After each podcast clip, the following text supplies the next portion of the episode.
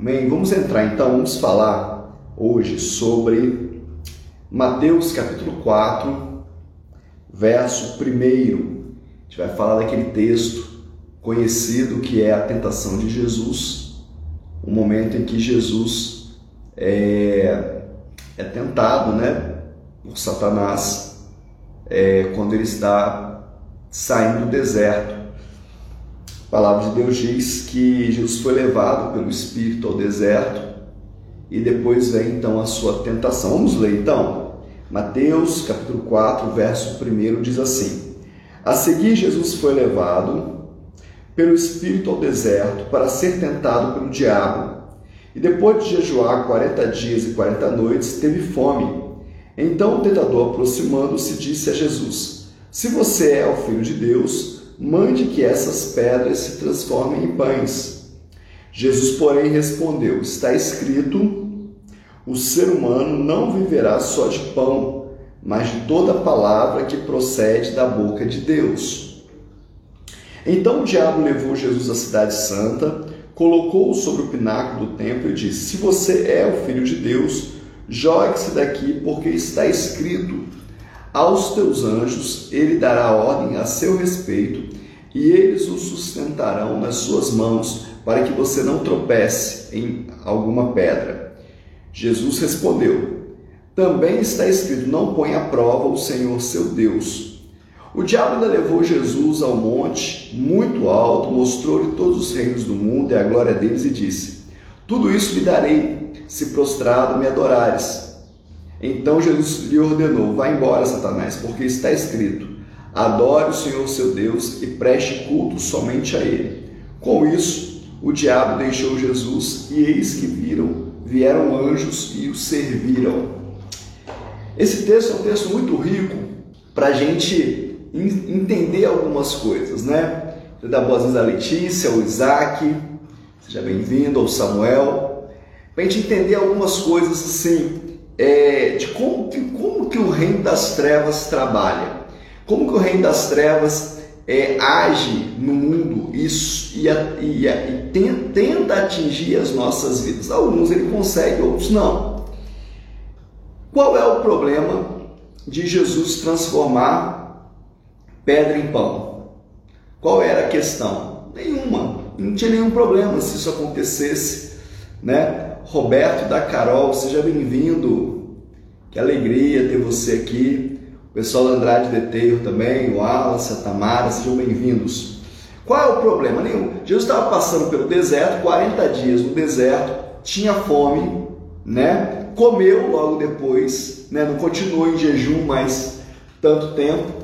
Comeu, comeu logo depois, os anjos vieram servi-lo, né? E, e, aí o Satanás vem e joga uma tentação sobre Jesus. E eu queria primeiro é, falar com você sobre um negócio muito forte que acontece conosco. Qual era a questão de Satanás com Jesus? O que, que Satanás queria que Jesus fizesse? O que, que Satanás estava esperando que acontecesse? Alguns vão dizer, não, a questão toda ali é que não podia obedecer a Jesus, não, não podia obedecer a Satanás, né? E aí quando obedece é, errado, por isso que Jesus não fez. É, então tem algumas explicações para a gente poder trabalhar. Mas eu queria falar com você um negócio muito, muito sério. Olha só qual é a questão de Satanás. A questão é: se você é o filho de Deus, por dois, ele tenta Jesus em três áreas. Em duas dela, delas, ele vai agir na identidade de Jesus.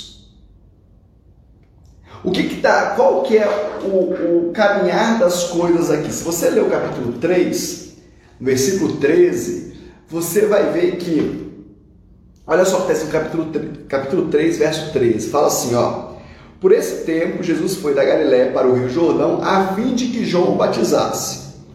João, porém, quis convencê-lo a mudar de ideia, dizendo: Eu é que preciso ser batizado por você, e você que vem a mim. Mas ele respondeu: Deixe-me, deixe por enquanto, porque assim convém cumprir toda a justiça. Então ele concordou. Depois de batizado, logo saiu da água. E eis que os céus se abriram, E ele viu o Espírito de Deus descendo como pomba, vindo sobre ele. E eis que uma voz dos céus dizia: Este é o meu filho amado em quem me comprazo, em quem tenho prazer. Qual que é a declaração de Deus? Você é meu filho. Você é o meu filho amado. Essa é a declaração do Pai para o Filho, de Deus para Jesus. E aí, quando Jesus sai do deserto, a tentação de Satanás é: será que você é filho mesmo? Será que se você fosse filho de Deus de verdade, você estaria, você precisava passar por esse jejum de 40 dias? Olha só, a primeira tentação de Satanás, ele está ele tá tocando em coisa real. Jesus estava com fome, sim ou não? Sim, ele tinha fome. E aí o diabo vem e tenta questionar por que, que Jesus tinha fome se ele era o filho de Deus. Ele tenta atacar a identidade de Jesus para dizer para ele: olha, tem alguma coisa errada. Você não deve ser o filho de Deus. Aí, se você ver a segunda tentação, o diabo faz a mesma coisa. Se você é o filho de Deus, jogue isso daqui. Qual que é a segunda tentação? Agora o diabo deixou a parte da fome e agora está mexendo com a parte da segurança.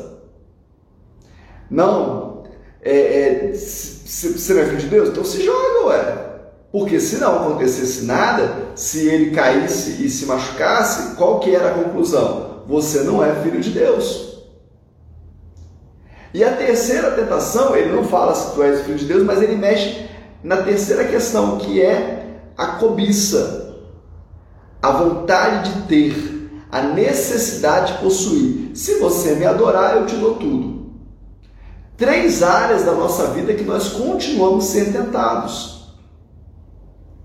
E aí tem hora que, você, que as coisas não estão tão boas, que as coisas não estão acontecendo da melhor maneira, do melhor jeito, da melhor forma, e você fica pensando, poxa, será que eu sou filho de Deus mesmo? Será que, que é verdade? Será que, que, que de verdade eu sou filho de Deus? Passando por essa dificuldade toda, passando por essa, por essa questão toda, será que sou?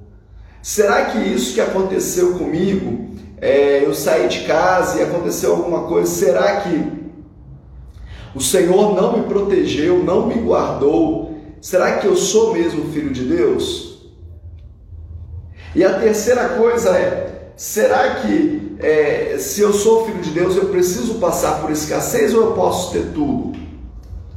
Então são três questões que o diabo atacou para questionar a identidade de Jesus, para questionar quem é Jesus.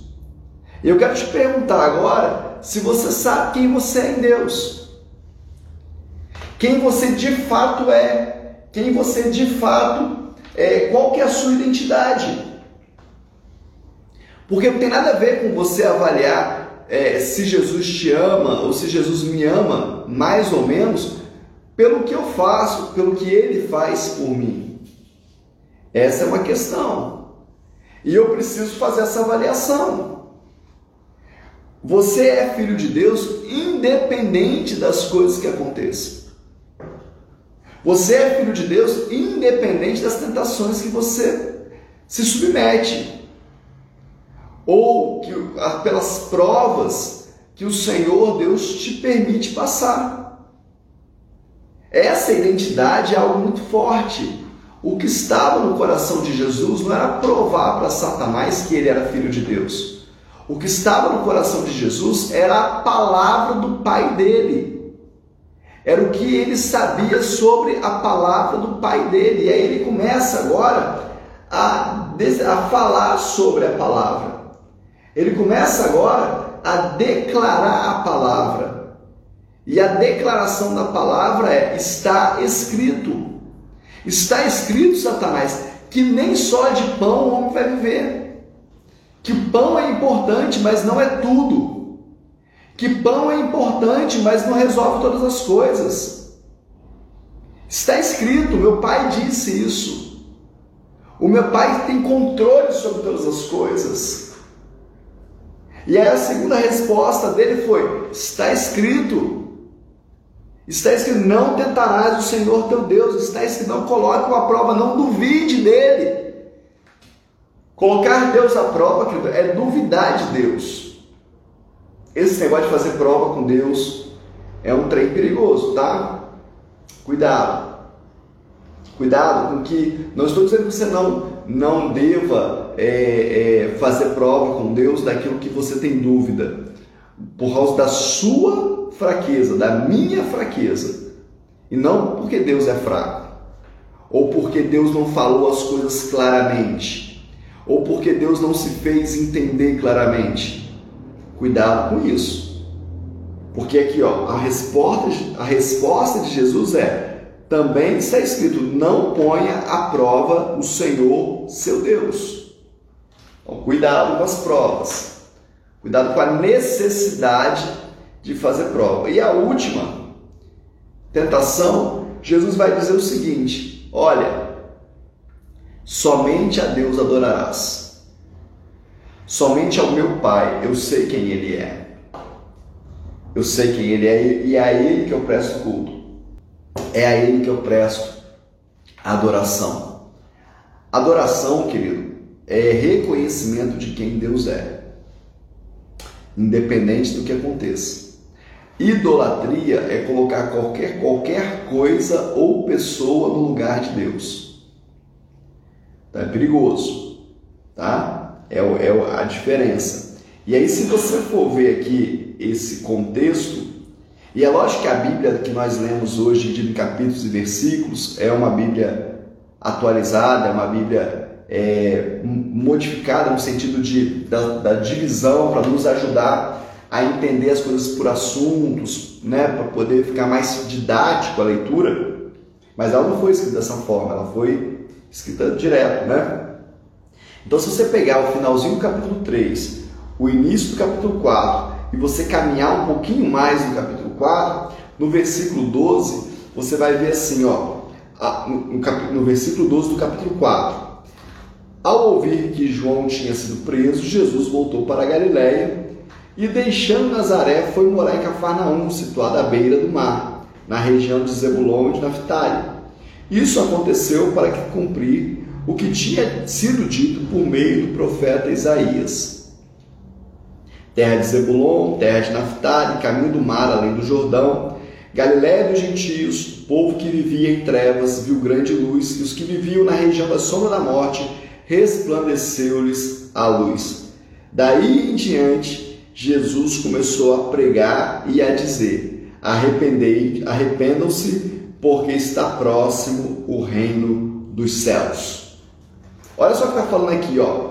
Jesus ele é batizado, ele, é ele, ele faz um jejum, ele agora é deliberadamente reconhecido filho de Deus, ele faz um jejum, ele é tentado e ele vence a tentação, ele é tentado e ele consegue vencer a tentação, e agora ele começa o seu ministério.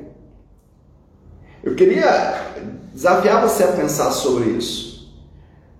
Tem muita gente querendo começar ministério, é, igual a gente, faz, a gente começava bandinha na escola, né? Quando a gente é criança tem um, um, umas fantasias, né? Ah, vamos fazer uma banda, vão é, fazer um clubinho, vão fazer não sei o quê. A gente acha que começar ministério é assim. A gente tem uma ideia na cabeça e vamos embora, vai dar certo.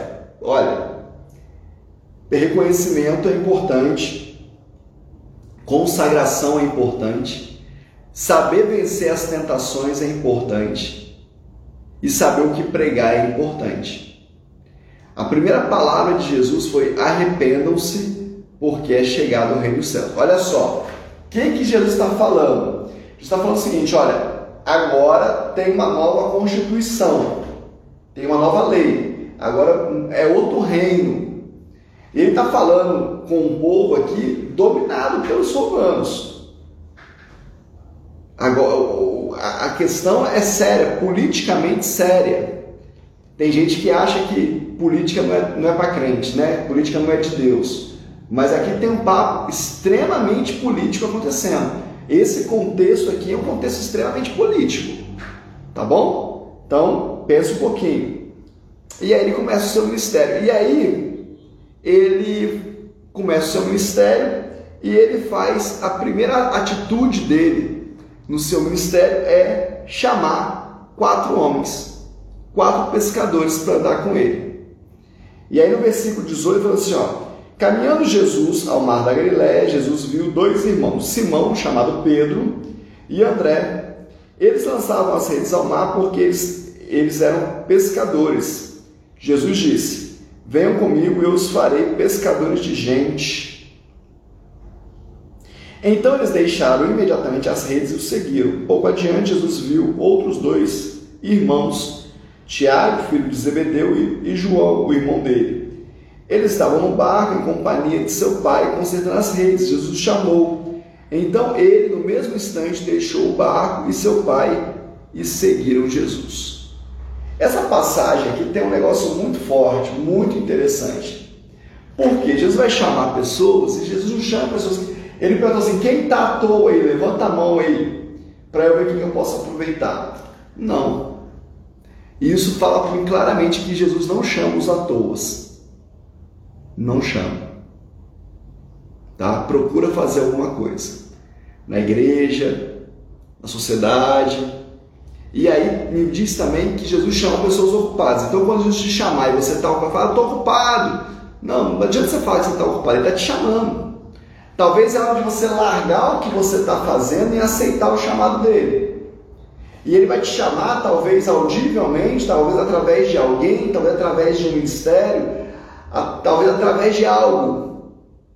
E aí, em alguns casos, é necessário você largar, mesmo que seja a sua profissão, mesmo que seja o teu chamado, teu chamado profissional, mesmo que seja ah, o teu negócio, teu trabalho, porque aqui eles estão lá, eles estão deixando, querido, não é só um trabalho, não. Tá? Eles eram empreendedores. Né? Talvez se eles fossem, na, nossa época, seriam um meio né, um microempreendedor individual, mas dessa, nessa turma aqui tem um pessoal que tem uma frota de barcos. Então tem empreendedores grandes também. Ah, esse negócio de empreendedorismo, bispo, não é da igreja, não é para a igreja não, não é de Deus não. Então eu vou ter que conversar com Jesus quando eu for para o céu.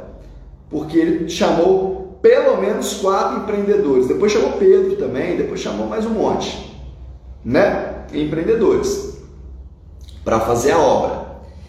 É, e aí ele chama esses quatro homens, eles largam o que estão fazendo e vão escutar Jesus. Que Jesus consegue isso? Já que você perguntou, como que Jesus consegue fazer com que esses homens larguem tudo e vão atrás dele? Autoridade. Essa é a palavra. Autoridade. Aonde que Jesus acha essa autoridade. Aí tem uma revelação. Consciência plena, certeza forte, firme de quem ele era. E ele era o Filho de Deus. Não se deixou enganar por Satanás. Que ele tem uma revelação tão forte aqui. Muitos de nós não conseguimos chegar onde tem que chegar porque a gente não, a gente se deixa enganar por Satanás. Ele nos engana. Ele, ele sopra no nosso, no nosso ouvido e nós acreditamos nele e não de Deus, e não em Deus. Jesus chegou porque ele tinha certeza de quem ele era em Deus, identidade. Quem você é em Deus? Fala para mim. Quem é você em Deus? Quem é o que, o que Deus tem para você? As pessoas vão te ouvir quando você tiver autoridade. Quando você puder falar assim, olha, você pode vencer essa, essa tentação porque eu já venci. Porque eu já passei por isso. Você pode vencer a fome porque eu já venci. Você pode fazer jejum porque eu já fiz. E aí, depois que isso acontece, ó, batismo, consagração, reconhecimento, consagração, venceu a tentação, convocou uma equipe, e aí no versículo 23 ele fala assim, ó, Jesus percorria toda a Galileia, ensinando nas sinagogas, pregando o evangelho do reino e curando todo tipo de doença e enfermidade entre o povo. E a sua fama correu por toda a Síria. Trouxeram-lhe então todos os doentes, acometidos de várias enfermidades e tormentos, endemoniados, epiléticos, paralíticos, e ele os curou. E da Galiléia, de Decápolis, de Jerusalém, da Judéia e do outro lado do Jordão, numerosa multidão os seguiram. Deixa eu te falar. Reconhecimento de paternidade, consagração, venceu a tentação, com, começou uma nova equipe e agora faz muitos milagres agora pode fazer milagre. Agora tem uma equipe, tem um, um suporte para começar o ministério. Isso aqui é um ensinamento de como começar um ministério, de como você deve se portar diante de Deus, de, do que, que Deus espera que nós façamos.